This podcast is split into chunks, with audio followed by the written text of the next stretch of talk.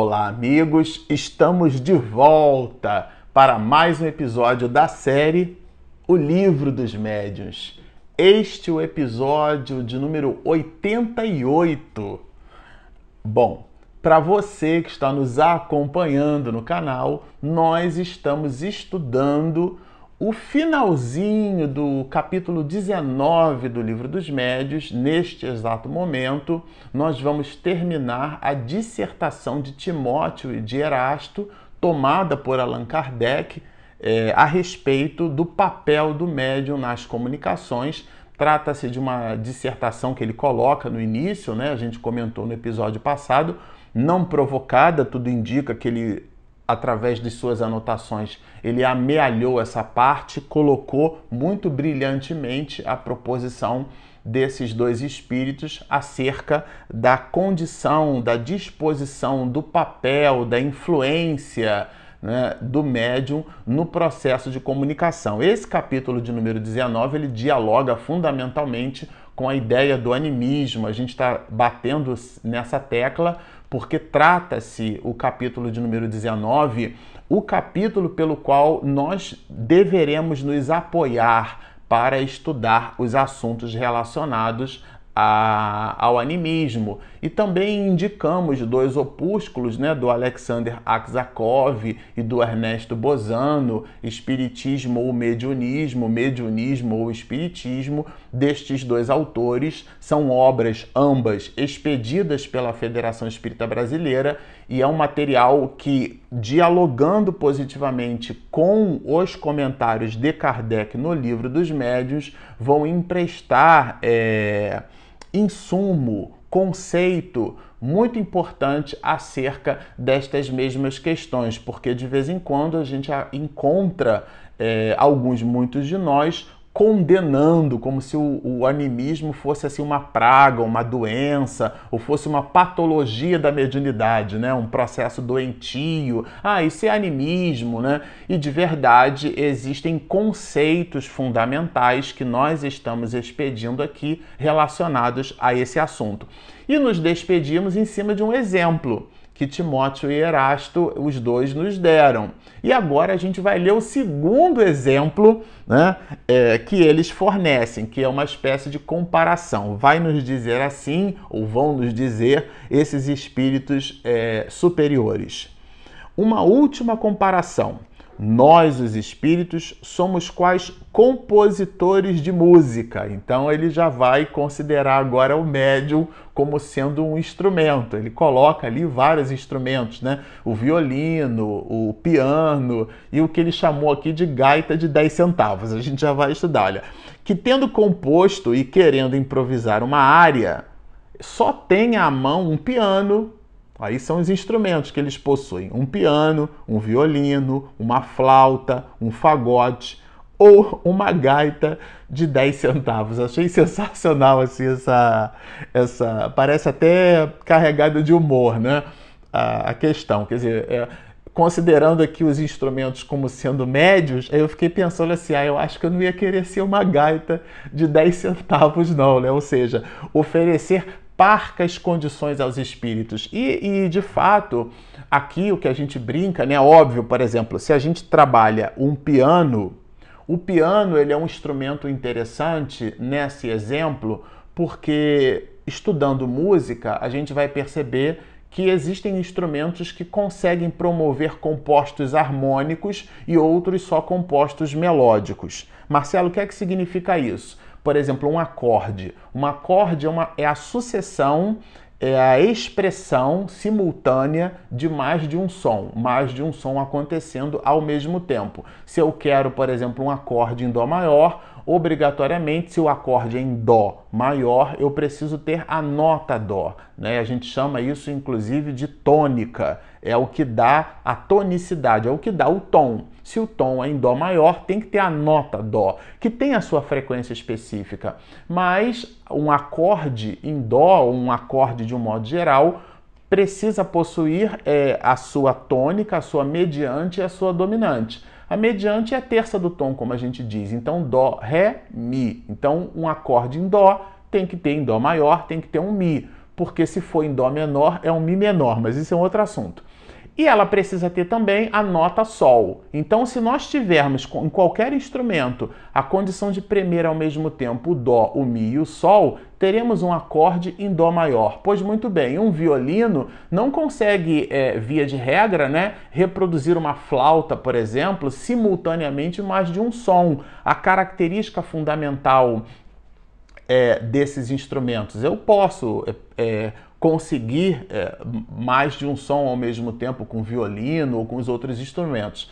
Mas a característica fundamental desses instrumentos é, é, tem a sua peculiaridade, a sua diferenciação. No caso do piano, é da natureza do piano a essa frequência, né, essa multiplicidade de frequências, de harmonia, né, considerando é, essas frequências sonoras consonantes ou dissonantes na disciplina do que a gente vai chamar então de harmonia, né? A capacidade, Maria Luísa de Matos Prioli vai dizer que a música é a arte de combinar os sons. Então os espíritos desejam combinar esse conjunto de sonoridades. Quais sejam essas sonoridades, a informação que eles pretendem é, expedir. Aqui exemplificada através de uma área.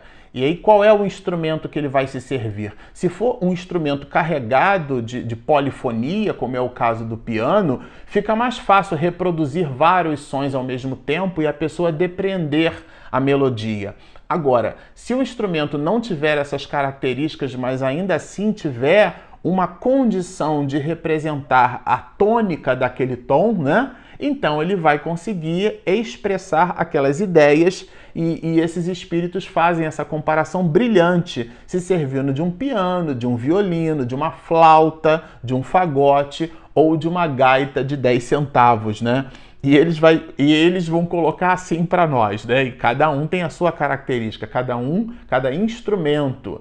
Vamos lembrar que é uma, uma relação metafórica, mas cada instrumento desse é um tipo de médium, oferece um tipo de condição. Embora os sons produzidos pelo piano, pelo fagote ou pela clarineta sejam essencialmente diferentes entre si, nem por isso a composição deixará de ser idêntica em qualquer desses instrumentos, exceto pelos matizes do som. Eu achei essa comparação sensacional, porque, por exemplo, se nós fôssemos capazes de bater nessa mesa 440 vezes no intervalo de um segundo, nós teríamos a, o, o, chamado o, o Lá que é inclusive o que a gente usa, né? aquele diapasão de forquilha que a gente coloca no, no ouvido para poder afinar instrumento, afinar violão, né? aquelas cordas, né? É, por exemplo, o, o, violão com seis cordas, você tem ó, o bordão ali que é o Mi, né? Então você tem o Mi, Lá, Ré, Sol, Si, Mi. Então aquelas cordas premidas numa determinada posição conseguem produzir o que a gente vai chamar de afinação. O que é afinação? Se não aquela corda premida numa determinada posição com o dedo tangenciado, ela incitar as moléculas do ar e esse processo de incitação, já que o som é uma onda mecânica, né, é uma energia, ele provoca a excitação, uma perturbação das moléculas do ar. E essa perturbação ela tem faixas de frequência, bem interessante. A metáfora é muito rica, né? E essas faixas de frequência são diferenciadas. Mas o que é que nos faz, por exemplo, observar que um Lá expedido, o mesmo Lá, 440 vibrações por segundo, de um fagote, é diferente do Lá de um piano, um piano de cauda, por exemplo, né? uma harpa deitada de três quartos, né? enfim e, ou, ou até mesmo a própria gaita de 10 centavos. É porque a, a, fundamental, que é a frequência, são, vamos imaginar o lá do exemplo que a gente deu. São 440 vibrações no intervalo de um segundo. A gente chama isso de hertz. Então são 440 hertz. É a frequência, é a unidade de medida para este tipo de frequência, né? Como a gente tem outras unidades de medida. Quanto tempo, quantas vezes por semana você vai ao centro? Três vezes por semana. Então isso é uma unidade de medida à sua frequência casa espírita, né? Quantas vezes, quantas horas você lê por dia? Eu leio cinco horas por dia. Essa é a frequência com que você habitualmente faz leitura. No caso aqui da frequência desse pulso mecânico, a gente chama de hertz. Pois muito bem, o que é que nos faz identificar que aquela frequência 440 vibrações no intervalo de um segundo, portanto 440 Hz, vem de um piano, vem de um violino ou vem de um fagote? Se a vibração é a mesma. É que no caso existem variações da, do tom. Então, quando você, por exemplo, gera uma energia mecânica, você pulsa você, é, uma determinada corda, ela não vibra 440 vezes continuamente, ela tem uma oscilação. 438, 439, 441, 442, 438, até que aquela energia mecânica provocada pelo impulso que a gente fornece na corda seja insuficiente para voltar a corda à primeira lei de Newton, né, a condição inercial, já que todo corpo tende a permanecer né, nesse estado inercial. O estado inercial não é o estado do não movimento, é o corpo mantendo seu estado inicial. Esse estado inercial tem esse conceito. E essa variação de frequência, que a gente chama de coma, né? Que, é, é e em música a gente chama de timbre, é o que determina, ah, isso aqui é um piano, ah, isso aqui. A frequência é a mesma, mas a variação da fundamental, ela está na razão direta do instrumento que promove aquela energia mecânica. Esse koan todo para explicar que o espírito, quando expede uma mensagem, a frequência é a mesma, mas o colorido, pegando carona no exemplo anterior, né, o colorido sonoro, essa variação de frequência é o próprio médium. Então o médium vai comportar-se como um piano, o médium vai comportar-se como um oboé, como um conjunto enorme de instrumentos. E ele vai agora, entendendo aqui um pouquinho mais essas relações metafóricas, nos dizer assim: olha que interessante. Quando somos obrigados a servir-nos de médiums pouco adiantados, olha isso, o nosso trabalho se torna mais demorado e penoso. Isso deles, o dos espíritos pois somos forçados a recorrer a formas incompletas. No, a, nós, né? Nós nos colocamos como formas incompletas, como essa gaita de 10 centavos que ele vai dizer aqui. Porque aquilo que a gente vai expedir como expressão sonora não retrata a mensagem na origem, não retrata a mensagem na fonte, né? Então, nos sentimos felizes, os espíritos vão dizer, né? Quando encontramos médios bem adestrados. Você, nossa, agora sim vai dar para eu conseguir reproduzir a minha área. Agora eu vou conseguir expedir a minha mensagem, porque aquele médium é educado, aquele médium tem valores internos, eu vou conseguir me servir daqueles mesmos valores, ainda que de alguma forma com a tinta das suas questões pessoais que a gente já viu que esse processo ele existe, mas ainda assim o resultado da mensagem é efetivamente a área que o espírito deseja comunicar, ainda que o tônus daquela vibração vá carregado com o colorido, isto é, com as comas, com a variação de frequência, com o timbre que cada médium interiormente consegue entregar, já que o timbre fala essencialmente da qualidade do instrumento que produz aquela expressão sonora, entendendo a expressão sonora aqui como sendo a mensagem. Mas eles continuam, olha, aqui eles dão aspectos bem relevantes. O nosso perispírito, o perispírito de quem? Dois espíritos atuando sobre o perispírito daquele a quem mediunizamos. Opa! Então é o que dissemos anteriormente durante alguns outros episódios. O mecanismo de transporte do pensamento é a confluência vibratória que se dá perispírito a perispírito. E aqui Timóteo e Erasto mostram para gente, faltam à baila essa questão falam do perispírito de ambos, do médium e o perispírito deles, né? Que promove esse processo que ele vai colocar em itálico aqui, né? Na, no processo tipográfico da FEB, mediunizamos. Nada mais tem a fazer senão impulsionar a mão que nos serve de lapiseira ou de caneta. Então, aquele pensamento vai é, é, sendo transportado por essa confluência vibratória que se estabelece perispírito a perispírito, mas chega na estrutura física do médium e é canalizado através dos processos neurosinápticos, é canalizado, afinal de contas, o médium é um ser encarnado, diferente do espírito, então ele possui um corpo físico. Essa ideia, quando vai decodificada ou vai demodulada, ela, ela se manifesta na estrutura física do médium, que pode se canalizar para a psicofonia. No caso aqui, ela vai canalizada para a psicografia. E ele então arremata. Isso aqui é bem interessante. É por estas razões que nos dirigimos de preferência. Então, os espíritos possuem preferências a determinados médios, né? de preferência às classes cultas e instruídas. Opa!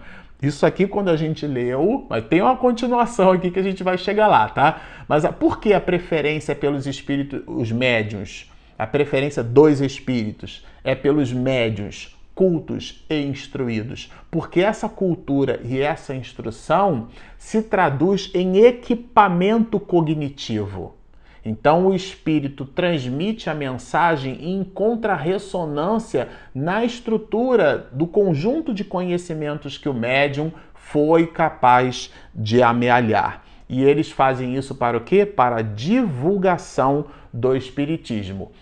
Agora, aqui tem uma conjunção adversativa, que deixa claro que esse aspecto de instrução não carrega é, a moralidade, os ascendentes morais de um determinado médium. A gente vai estudar isso bastante no próximo capítulo, no capítulo 20, mas a gente pode adiantar aqui o comentário.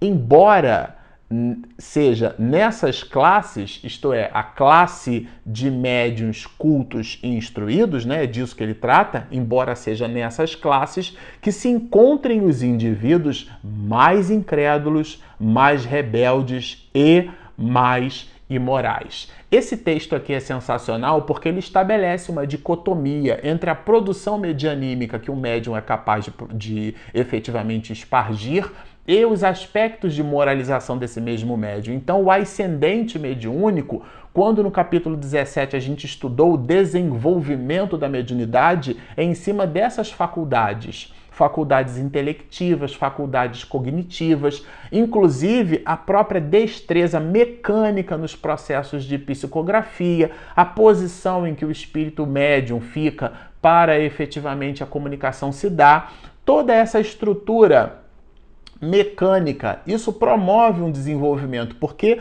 o exercício constrói essa habilidade, mas essa habilidade não dialoga com os aspectos de moralização. Inclusive, Erasto e Timóteo vão dizer que eles muitas das vezes podem se servir, eles, espíritos superiores, de pessoas, inclusive, com, com comportamento moral duvidoso. Pessoas que não acreditam, né? eles chamam de incrédulos, pessoas é, rebeldes, isto é, com uma movimentação contrária, não são criaturas disciplinadas, mas ainda assim possuem no seu equipamento mediúnico a condição para que a mensagem seja expedida. Bem interessante isso, né? Objeto, inclusive, de muita reflexão entre nós. Os homens pouco sérios preferem o espetáculo dos fenômenos que lhes afetam os olhos ou os ouvidos aos fenômenos puramente espirituais, meramente psicológicos, porque aqui ele já está falando do, do, objetivo da mensagem, que é a mensagem, e não o meio, não a forma espetacular por sobre a qual esses espíritos venham a se utilizar. Ah, não, vamos colocar aqui então uma pessoa analfabeta, que ele já vai trabalhar isso aqui, né? Para poder então ficar patente. Se a pessoa não sabe nem escrever, então realmente isso aqui é uma psicografia. Isso visita com os processos que Allan Kardec vai chamar de frivolidade. Né? Não são é, objetivos sérios. E considerando a seriedade a que aproxima os bons espíritos, os espíritos superiores dessas reuniões, não existindo seriedade, isto é, existindo frivolidade, puerilidade, qual seja essa de mostrar que um analfabeto pode escrever, os espíritos superiores não se aproximam dessas reuniões e os espíritos inferiores, os espíritos galhofeiros, vão tomar conta daquela reunião, expedindo informações como se fossem verdades filosóficas supremas. E isso é um perigo muito grande. E eles vão concluir aqui: é como se tomássemos de sua bolsa, isso é bem interessante, é um outro exemplo, as somas que ele aí possa ter e dispuséssemos as moedas que a compõem na ordem que nos parecem convenientes. O que é que significa isso? Todo o conjunto de informações que o espírito vai amealhando, o espírito do médium, é, vai se transformando numa moedinha e ele vai colocando aquilo mentalmente falando dentro da sua caixa. Quando os espíritos desejam se comunicar, vamos imaginar que a mensagem seja a ordem e a disposição das moedas. Então, o que eles vão fazer é se servir daquelas moedas, considerando moedas como sendo fragmentos de informação e conhecimento, e vão dispondo as moedas na ordem que eles, os espíritos, desejam. Pois muito bem, a analogia aqui fica claro. Como o espírito pode dispor uma moeda que nós não possuímos no nosso mundo íntimo? Então eles não conseguem se servir dessa moeda. Vão até dizer que fazem o ditado letra a letra, né? Para que a informação se dê. Olha, quando as perguntas são feitas por um terceiro, convém que sejam comunicadas previamente ao médium para que este se identifique com o espírito do evocador, porque ele forma uma espécie de ligação, né? E aí, com isso, amplia a possibilidade do medianeiro. Sem dúvida, podemos falar de matemática servindo-nos de um médium que a desconheça por completo. Opa! Por que podem fazer isso? Porque eles vão comunicando, então, é, informações que visitam especificidades do médium. Tá? E o médium, então, nem percebe. Tá? Porém, quase sempre o espírito desse médium possuem em estado latente conhecimentos do assunto. Então, eles se servem dessas informações. É, temos como meio, vão, vão nos dizer, enfim, né? O meio penoso de elaboração para ser usado com médios completamente estranhos ao assunto tratado, o da reunião das letras e das palavras, uma a uma, como em tipografia. É o caso do médium é, que escreve no idioma agnóstico ao seu, já que a gente viu que isso é possível acontecer sem necessariamente o médium ter vivido. Esse é, é complexo para o espírito que deseja se comunicar. Precisa existir ali uma utilidade, mas do ponto de vista prático, aqui no capítulo 19 a gente entendeu que é possível. E como isso é possível? Porque os espíritos ditam letra por letra chega no campo mental do medianeiro não a informação, não a ideia, mas a ideia da letra, a ideia da palavra, e ele então vai escrevendo. É por isso, inclusive, que o médium consegue, não num outro idioma, como nos fenômenos de glossolalia ou xenoglossia, o que é que significa isso, né? A manifestação mediúnica no idioma agnóstico a, ao idioma pátrio do médium. Como ele consegue, né? Porque o espírito ele se utiliza desse mesmo processo. Quando também ou como também expedir mensagens cujo conteúdo apresenta palavras que o médium não conhece. Como os espíritos eles constroem essa habilidade? Dessa forma, então eles vão expedindo palavra por palavra. Os seres corpóreos, ao contrário, só podem perceber os pensamentos quando revestidos. Então, o espírito entrega uma ideia revestida e essa ideia vai decodificada pelo medianeiro. E aqui, para concluir, Allan Kardec coloca alguns pontos altos de observação em cima dessa dissertação. O espírito aure nas ideias do médium, então ele usa a valoração cognitiva do medianeiro. Isso é bem importante ficar claro. Bom, aqui agora a gente vai observar algumas anotações interessantes de Allan Kardec. A primeira delas é assim: o espírito aure não as ideias do médium, mas sim os materiais necessários para exprimi-las, que ele encontra no cérebro do médium. É a ideia então das moedas que os espíritos deram. Repito, Daí a necessidade do estudo por parte do médium. Quanto mais o médium lê, quanto mais o médium estuda, ele vai construindo essas moedinhas, né, a fim de que os espíritos possam se servir.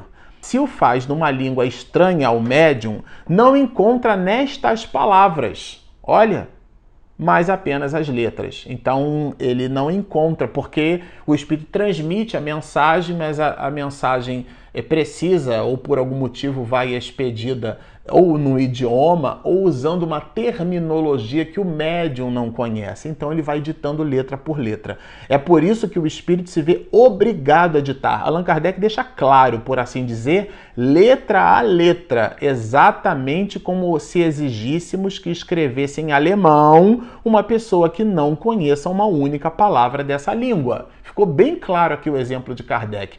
Ele, o Erasto Timóteo, fala inclusive a semelhança de processos tipográficos, porque vai editando uma a uma. E isso é certamente muito cansativo para o espírito, porque no lugar do espírito que se comunica, né, o espírito comunicante, porque no lugar dele transmitir a ideia completa para o médium e o médium demodular, decodificar e expedir através da sua especificidade medianímica, o espírito comunicante se vê nessas questões obrigado a ficar soletrando a ficar, inclusive, ele mesmo decodificando a sua ideia e o seu pensamento e fragmentando estes mesmos processos, né? Torna-se necessário, então, que o espírito lhe conduza à mão, como se faz a uma criança que começa a aprender. Porque ele, nesse processo de comunicação de escrita mecânica, ele vai conduzindo a mão do médium. É o caso das mensagens expedidas por médiums analfabetos. Ele não tem a destreza, inclusive. Isso exerce um esforço muito grande por parte do espírito, mas é possível. A gente depreende aqui que é viável, né? Que é possível viabilizar comunicações nesse sentido. Compreende-se, no entanto, que semelhante maneira de proceder se mostra pouco apropriada. Uma coisa é ser exequível, Aqui a gente está entendendo que é execuível, mas não é prático, não é apropriado, não é viável, muito embora a mecânica utilizada nestes processos de comunicação tenha, seja efetivamente execuível. Os espíritos devem preferir os instrumentos de manejo mais fácil, né?